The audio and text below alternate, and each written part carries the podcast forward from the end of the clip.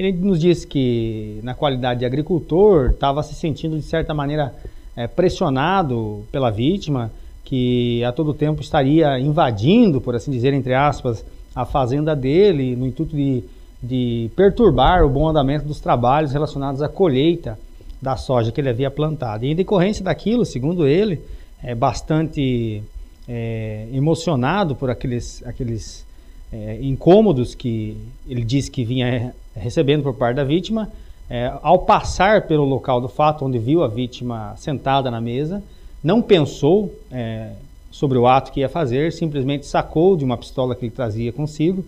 e desferiu realmente, segundo ele, um tiro contra o rosto da vítima. E a partir daquele momento, segundo o autor do fato, ele disse que não se lembrava de mais nada, ficou cego pela emoção do fato e saiu rodando com o veículo automotor dele pelas várias vias públicas dos municípios de Portos Gaúchos, Novo Horizonte e Juara,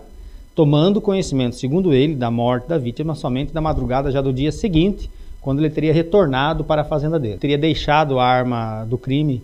em frente à delegacia de polícia de Itabaporã e nós já determinamos diligências para aqueles policiais que a localizaram, já arrecadaram ela naquela unidade policial. Ela será agora submetida a exames periciais a respeito da potencialidade lesiva dela, bem como da qualidade dessa arma de fogo, no sentido de saber qual calibre é, que ela realmente se trata, se é uma arma de uso permitido, de uso proibido, é, e será coligida, colhida no, no inquérito policial por meio de um termo de apreensão.